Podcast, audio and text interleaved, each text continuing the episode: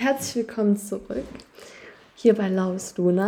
Ich sitze gerade beim Jens wieder an der Kanzlei. Ich glaube, der Jens ist den meisten, die den Podcast schon was länger verfolgen, mittlerweile bekannt. Jens Schmidtmann ist Fachanwalt, Rechtsanwalt, Fachanwalt fürs Insolvenzrecht und Gesellschaftsrecht, Steuerberater und Insolvenzverwalter mit mindestens 15 Jahren Berufserfahrung, immer noch laufend. Plus du bist auch noch, da musst du mich jetzt einmal abholen, wo bist du nochmal oder hilfst du aus? In Karlsruhe oder war das? Ja, darüber hinaus bin ich seit viereinhalb Jahren Beisitzer im Anwaltssenat beim Bundesgerichtshof. Wir machen in letzter Instanz die berufsrechtlichen Sachen für Rechtsanwälte, die sich beispielsweise strafbar gemacht haben und deswegen die Zulassung gefährdet ist.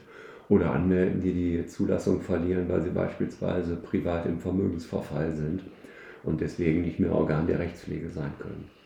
Wahnsinn. Also auch noch da parallel ein paar Akten immer auf dem Tisch, die bearbeitet werden dürfen. Und darüber hinaus mache ich ab und zu mit dir einen Podcast. Das macht mir von alledem am meisten Spaß. Schön, dass du heute wieder hier bist.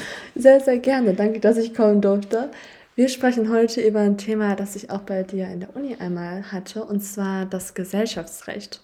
Da bist du ja sehr, sehr fit drin und deswegen würde ich dir insgesamt in drei Splits einfach mal Fragen stellen. Einmal allgemeine, dann bezüglich von Personengesellschaften und dann im dritten Zug von Kapitalgesellschaften. Bist du bereit? Ich bin bereit. Ich freue mich auf deine Fragen. okay, sehr gut. Das Gesellschaftsrecht in Deutschland ist ja vielleicht für viele nicht so ganz greifbar, es sei denn, man kommt jetzt mal mit dem Begriff, Begriff GmbH oder so in Berührung. Deshalb würde ich erstmal darauf eingehen, ähm, welche Gesellschaftsformen, so einen groben Überblick kennen wir denn überhaupt in Deutschland? Also unser ganz großes Unterscheidungskriterium bei den Gesellschaften ist, ob wir es mit einer Personengesellschaft zu tun haben oder ob wir es mit einer Kapitalgesellschaft zu tun haben. Das ist eigentlich die große Unterscheidung, die schon von unserem bürgerlichen Gesetzbuch vom BGB vorgegeben ist. Da gibt es nämlich sozusagen die Urform der Personengesellschaft, die GBR, die Gesellschaft bürgerlichen Rechts, und die Urform der Personengesellschaft im Handelsrecht ist die OHG, die offene Handelsgesellschaft. Und daraus leitet man im Grunde genommen alles ab, was es bei Personengesellschaften äh, zu berücksichtigen gibt. Und dann haben wir eben die Körperschaften, zu denen dann eben auch die Kapitalgesellschaften gehören. Und da ist auch die Urform schon im BGB geregelt. Das ist nämlich eigentlich in seiner ganz ursprünglichen Form der eingetragene Verein. Mhm. Darüber hinaus gibt es noch die Stiftung, die spielt jetzt wirtschaftlich nicht so eine große Rolle. Und dann haben wir eben die Sondergesetze, die die Kapitalgesellschaften regeln. Das ist dann insbesondere eben das GmbH-Gesetz für die GmbH und das Aktiengesetz für die Aktiengesellschaft. Wenn wir jetzt mal uns anschauen, wir haben ja einmal Gesellschaften und es gibt ja aber auch noch Einzelunternehmer.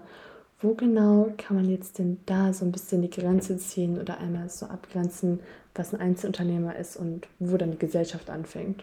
Der Einzelunternehmer erklärt sich im Grunde genommen selbst, weil der mhm. ist Einzelunternehmer und wenn der was Kaufmännisches macht, dann ist der Einzelkaufmann im Sinne von Paragraph 1 HGB. Das heißt, der betreibt ein Handelsgewerbe, das eine kaufmännische Einrichtung verlangt. Eben im Gegensatz beispielsweise zum Einzelunternehmer, der Freiberufler ist, der ist Rechtsanwalt, der ist Arzt, der ist Steuerberater oder ähnliches, mhm. der betreibt eben kein Handelsgewerbe. Also wichtig ist immer, dass der Einzelunternehmer keinen Mitgesellschafter hat. Bei der Gesellschaft muss man wiederum unterscheiden. Für die Gründung einer GmbH beispielsweise, da brauche ich nur mich selbst. Das heißt, die GmbH als, sag ich mal so, als häufigste Form der Kapitalgesellschaft brauche ich nur einen Gesellschafter, während ich für die Gründung einer, Kapital, äh, einer Personengesellschaft immer mindestens zwei Gesellschafter brauche. Das heißt, es gibt keine GBR und keine OHG, die nicht mindestens zwei Gesellschafter hat. Welche Kriterien sind denn deiner Meinung nach maßgebend, wenn jetzt zum Beispiel zu dir jemand in die Kanzlei kommt und sagt, er möchte jetzt ein Unternehmen gründen oder eine Gesellschaft gründen. Ich denke mal, die meisten kommen mit dem Begriff Unternehmen erstmal hereingerannt und die sagen jetzt, ja, Herr Schmidtmann, ich weiß aber nicht ganz genau, welche Unternehmensform ich jetzt wählen soll. Was sind so die ersten Kriterien, die du Mandanten dann an die Hand gibst, sagst, daran können wir das ausmachen? Also so, wo ist der erste Anhaltspunkt? Ja, die meisten kommen ja nicht mal und sagen, ich will ein Unternehmen gründen, sondern die sagen, ich will eine Firma aufmachen. Und da ist natürlich der Handels- und Gesellschaftsrechtler, dem stehen da die Haare zu Berge, weil die Firma ist ja nur der Name des Kaufmanns nach Paragraph 17 Handelsgesetzbuch. Aber man sagt das eben so üblicherweise mit der Firma. Ja, und damit mhm. sagt man im Grunde genommen, ich will kaufmännisch äh, tätig werden. Und die beiden wichtigsten Parameter sind eigentlich, dass ich zum einen sage, wie willst du es mit der Haftung gestalten? Und die andere Frage ist eben, ähm, inwieweit soll diese Gestaltung eben auch steuerlich optimal sein? Und das sind eigentlich so die äh, Parameter, die man als erstes abfragt. Wobei dann immer die Frage ist, ähm, ist das eine Tätigkeit, die überhaupt mit besonderen Haftungsrisiken verbunden ist? Die eben nicht versichert sind. Also Rechtsanwälte und Ärzte, die haben ja im Regelfall eine Berufshaftpflichtversicherung mhm. und äh, müssen auch eine haben, eine Berufshaftpflichtversicherung, einfach zum Schutz der Mandanten und der äh, Patienten. Und da ist es eben häufig so und die allermeisten Anwälte und Ärzte, äh, die betreiben ja auch ihren Beruf als Einzelunternehmer oder eben in Personengesellschaften. Oder da kommt einer und der sagt, ich will jetzt hier irgendwie so einen Kiosk aufmachen, ja, oder so der Friseur an der Ecke, ähm, wo man eben sagt, klar, ich kann dir jetzt auch empfehlen, gründe eine GmbH. Dann stellt sich die Frage nach dem Mindestkapital, dann braucht der einen Steuerberater, weil er einen Jahresabschluss machen muss. Und da würde man sagen, pass mal auf, wenn du irgendwie so einen Kiosk aufmachst, dann reicht auch eine Einnahmeüberschussrechnung. Ja. Die kannst du vielleicht am Anfang sogar selber machen. Und was soll da haftungsmäßig schon großartig passieren? Ja? Genau, bei einer Einnahmenüberschussrechnung kurz gefasst, was rechne ich dagegen was? Ja, also die Einnahmeüberschussrechnung nach 4 Absatz 3, die ist im Grunde genommen die einfachste Form der Gewinnermittlung. Das heißt, du addierst deine Betriebseinnahmen zusammen. Das heißt, er macht jeden Abend seine Kasse auf ja, und guckt, was drin ist. Mhm.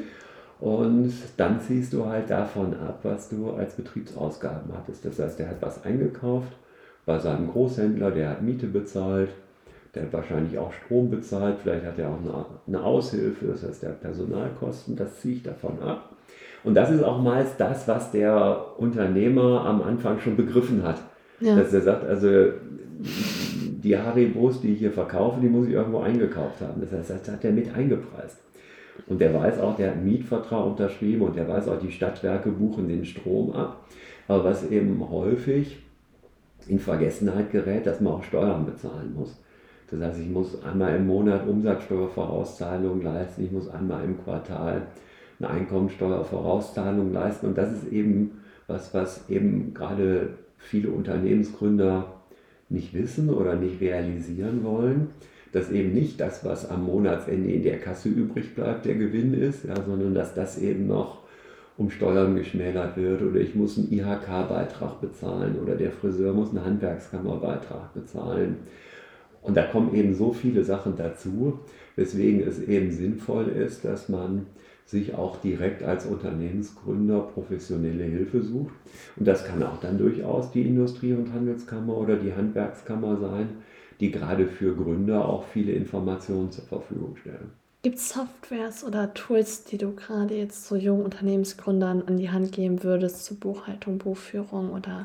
Ja, also da findet man im Internet äh, eine ganz große Auswahl. Insbesondere würde ich auch jedem, der jetzt nicht von vornherein so, so ein Buchhaltungsfreak ist, mhm. empfehlen, da die Prozesse möglichst schlicht zu halten, das nicht komplizierter zu machen, als es ist. Das heißt, es gibt zum Beispiel auch äh, Software, die dann direkt von den Kontoauszügen die entsprechenden Betriebseinnahmen abgreift. Da gibt es Software, da kannst du im Grunde genommen deine Belege einscannen und der macht schon mal so eine Vorauswahl und liest sozusagen dann auch die, die Vorsteuer daraus. Also da kann man sicherlich schon eine ganze Menge machen, was einem die Arbeit erleichtert. Oder wenn man eben sagt, naja, ich will es halt doch irgendwie von vornherein professionell machen und man sucht sich halt einen Steuerberater, dann sucht man sich sinnvollerweise ein, äh, der sagt, ich will deine ganzen Unterlagen nur digital haben. Mhm. Das eröffnet dir nämlich im Grunde genommen auch eine viel größere Bandbreite an Steuerberatern, weil dann ist es nämlich letztlich egal, ob der in Düsseldorf oder ob der in Flensburg oder ob der in Berchtesgaden sitzt. Wenn du ohnehin über sein Portal deine Belege hochlädst, dann hat man die einmal gebündelt. Da muss genau. man nicht doppelt dreifach alles irgendwo niederschreiben. Oder also als ich das mal gelernt habe mit der Steuerberatung, da kamen die Mandanten jeden Monat mit ihren Ordnern, mit den Buchhaltungsunterlagen. Oh und da mussten die Auszubildenden das halt erstmal irgendwie sortieren. Und dann fehlt irgendwie ein Kontoauszug, dann telefoniert man der Bank hinterher und, und, und. Also von daher, ähm, man kann im Jahr 2023 nur sagen, wenn du da nicht von vornherein digital startest, dann hast du sowieso verloren. Genau, die meisten Programme bieten ja auch super Unterstützungsfunktionen, einfach gerade für Neugründer. Deswegen, da hilft einem das Internet bzw. die Finanzverwaltung ja auch dann schon gut mit. Und wenn man Fragen hat, kann man sich auch an die Finanzverwaltung dann in dem Rahmen einfach wenden. Du hattest gerade die Firma angesprochen. Gibt es irgendwie Rahmengrundsätze im Bereich der Firma, die man den Namen, den man dann wählen kann? Also kann man also grundsätzlich bist du frei in der Wahl der Firma. Mhm. Ähm, du musst dich aber einmal handelsrechtlich, aber eben auch wettbewerbsrechtlich an so ein paar Grundsätze handel, äh, halten. Also beispielsweise der Grundsatz der, der Firmenwahrheit. Mhm. Ähm, das heißt, wenn du eine Personenfirma hast, das heißt, du würdest die jetzt irgendwie äh, Selinas Podcast-Studio nennen, ja. äh, dann wäre das natürlich wahr, weil du heißt ja Selina. So, wenn du jetzt aber den Namen von irgendeinem Prominenten verwendest für deine Firmenbezeichnung, dann wäre das ja eine Täuschung im Rechtsverkehr, weil du ja nicht dieser Prominente bist. Ja. Der du natürlich in drei, vier Jahren bist, aber halt heute noch nicht. äh, das heißt, das ist der Grundsatz der Firmenwahrheit. Oder wenn ich beispielsweise äh, in Bottrop äh, einen Getränkekiosk aufmache und ich würde mich irgendwie Deutsche Getränkenhalle Kette nennen, mhm. dann würde ich ja damit suggerieren, dass ich ein großes Unternehmen bin, was in ganz Deutschland Trinkhallen betreibt. Damit würde ich halt auch den Rechtsverkehr täuschen. Oder ich würde beispielsweise äh, einen Schuhladen aufmachen, aber eben nur Schuhe verkaufen und ich würde das dann irgendwie äh, Selina Schuhfabrik nennen, weil Fabrik indiziert eben, dass ich ja. halt selbst produzierte Sachen verkaufe. Und da musst du schon drauf aufpassen, weil nämlich alle Mitbewerber dich dafür abmahnen können und dann wird es halt teuer. Und äh, gerade wenn du vielleicht auch schon unter einem bestimmten Namen bekannt bist und sich dann hinterher herausstellt, dass der Name halt wettbewerbswidrig ist, dann musst du halt deinen Namen wieder ändern und verlierst damit möglicherweise auch wieder Reichweite. Ah, das hat natürlich dann ärgerlich im Umkehrschluss, wenn man damit nicht nur die Reichweite verliert, sondern auch ein bisschen die Seriosität und den Eindruck, den man dann bei den meisten erstmal geschaffen hat. Organisch wachsen wird dann erstmal schwer. Das ist sicherlich richtig, ja. Genau, Gesellschaftsrecht. Was sind so die ersten Eckpunkte, die dir manchmal dazu einfallen, wenn du jetzt zum Beispiel dich auf eine Vorlesung vorbereitest und ein Skript neu schreiben würdest? Was wären so die ersten Eckpfeiler, die du aufbauen würdest? Also im Grunde genommen geht es im Kern immer um drei Sachen. Ähm, das eine ist die Haftung, mhm. das andere ist die Vertretung und das dritte ist die Geschäftsführung. Und bei den Personengesellschaften ist das noch vergleichsweise einfach, weil bei den Personengesellschaften haben wir den Grundsatz, äh, Haftung, Vertretung und Geschäftsführung laufen parallel. Das heißt, bei der GBR und bei der OAG da haften alle Gesellschafter, aber die Gesellschafter sind auch für die Geschäftsführung zuständig und die sind eben auch für die Vertretung der Gesellschaft zuständig. Bei der Kapitalgesellschaft ist es so, da haftet für die Verbindlichkeiten der Gesellschaft nur das Kapital, also das eingezahlte Kapital plus das Vermögen der Gesellschaft, also das, was die Gesellschaft dann auch erwirtschaftet hat im Laufe der Zeit. Aber bei den Kapitalgesellschaften gilt eben auch der Grundsatz, dass eine sogenannte Drittorganschaft möglich ist. Das heißt, Vorstand einer Aktiengesellschaft und Geschäftsführer einer GmbH kann auch jemand sein, der gar nicht Gesellschafter ist und der auch gar nicht Aktionär ist. Ei. Okay, für die nächsten Folgen, wir werden uns jetzt ja demnächst auch noch mit den Personengesellschaften und Kapitalgesellschaften, die heute im Groben angerissen haben, dann nochmal im Detail beschäftigen. Damit wir aber einmal für jemanden, der jetzt vielleicht neu dazugekommen ist, die Begriffe gut abgegrenzt haben. Wir haben uns ja gerade schon ein bisschen darüber unterhalten. Wo liegen die Unterschiede zwischen Firma, da haben wir ja schon drüber geredet, dass der Name einfach des Unternehmens oder der Person ist. Ähm, aber wo liegen die Unterschiede zwischen Unternehmen und Gesellschaft? Ja, das große Problem in unserem deutschen Recht ist, dass wir die Begriffe in den einzelnen Rechtsgebieten unterscheiden müssen. Mhm. Ähm, wir haben beispielsweise im Umsatzsteuerrecht einen Unternehmerbegriff nach Paragraph 2 Umsatzsteuergesetz, der aber nicht mit dem Unternehmerbegriff beispielsweise im Handelsrecht übereinstimmt. Und im Gesellschaftsrecht haben wir im Grunde genommen gar keinen Unternehmerbegriff, weil da knüpfen wir an die Gesellschaft an. Das heißt also, der jemand, jemand der, der juristisch sauber arbeitet, der muss sich halt immer klar machen, in welchem Rechtsgebiet er gerade unterwegs ist. Oder du hast beispielsweise vorne im BGB, Paragraph 13 und 14, da gibt es den Unternehmerbegriff und den mhm. Unternehmer, äh, den Verbraucherbegriff und den Unternehmerbegriff. Ja. Der Unternehmerbegriff des BGB ist aber nicht der umsatzsteuerliche Unternehmer. Das heißt also, man muss sich da wirklich genau konzentrieren, welches Rechtsgebiet gerade gefragt ist. Also sehr sauber arbeiten und schauen, in welchem Bereich bin ich genau. jetzt wirklich gerade drin und welchen muss ich mir anschauen. Zu guter Letzt, wir haben jetzt zum Beispiel jetzt auch internationale Unternehmen, die zum Beispiel jetzt kein GmbH, äh, GmbH und KKG am Ende stehen haben, sondern ein SE oder ein Limited. Das sind ja ausländische Rechtsformen. Das hat ja auch mit deutschem Gesellschaftsrecht dann Berührungspunkte. Das auf jeden Fall. Du hast schon wieder drei ganz tolle Themen hier angesprochen. Indem du das Beispiel mit der GmbH und Co. KG genannt hast, hast du nämlich gesagt, dass wir sogar die Möglichkeit haben, Rechtsformen zu mischen. Mhm. Weil die GmbH und Co. KG ist eine Kommanditgesellschaft, also eine Personengesellschaft, deren persönlich haftender Gesellschafter aber eine Kapitalgesellschaft ist. Ah. Und das Rätsel, ja, warum es so viele GmbH und Co. KGs gibt und warum das auch eine sehr sinnvolle Rechtsform ist, das werden wir dann in dem Podcast zu den Personengesellschaften mhm. aufbröseln, weil das Ganze nämlich auch eine steuerliche Komponente hat.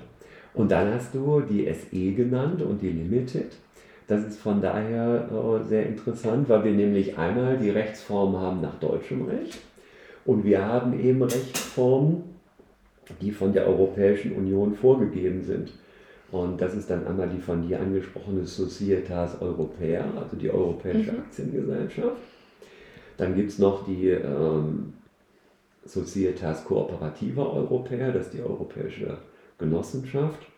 Dann ist in Planung die äh, FE, also die Fundatio Europea, das ist die Europäische Stiftung. Und man wollte im Grunde genommen auch so eine kleine Kapitalgesellschaft auf europäischer Ebene schaffen. Das ist dann die äh, Societas, äh, die Societas Privata Europea, also die europäische äh, Privatgesellschaft. Jetzt kann man sagen, warum haben die eine lateinische Namen? Das spricht ja außer im Vatikan keiner und der mhm. Vatikan ist ja nicht in der Europäischen Union. Ne, man konnte sich halt nicht einigen, ja, in welcher Sprache man die benennt und da hat man halt Latein genommen. Und ähm, die sind aber im Grunde genommen so organisiert, dass man einen europäischen Rahmen hat. Im Regelfall im Rahmen einer Verordnung. Also es gibt die SEVO, die Verordnung der Europäischen Union über die Societas Europea und das wird dann in den Mitgliedstaaten umgesetzt. Das ist sozusagen die europäische Komponente. Und da hast du Limited genannt, das ist auch, da können wir vielleicht bei dem Podcast über die Kapitalgesellschaften nochmal drauf zu sprechen kommen. Das ist nämlich die Rechtsform nach einem anderen Mitgliedstaat der Europäischen Union, nämlich jedenfalls früher, muss mich insoweit ja relativieren, ja. weil es ja gerade heute keine Rechtsform eines Mitgliedstaats der Europäischen Union ist, weil nach dem Brexit mhm. ist ja die Limited eine Gesellschaftsform außerhalb der Europäischen Union. Und deswegen erkennen wir die halt heute nicht mehr an, was eben zur Folge hat, äh, dass die Limited eben in Deutschland erheblich an Attraktivität verloren hat, weil sie eben keine haftungsbeschränkte Gesellschaft mehr ist. Während eben beispielsweise, wenn du eine Kapitalgesellschaft aus einem anderen Mitgliedstaat der Europäischen Union hast, also eine ähm, namenlose Vernotschaft nach niederländischem Recht oder eine französische Société Anonyme, also sind beides nach unserem Verständnis Aktiengesellschaften. Die erkennen wir eben als Kapitalgesellschaft hier an, weil die Niederlande und weil Frankreich eben in der Europäischen Union sind.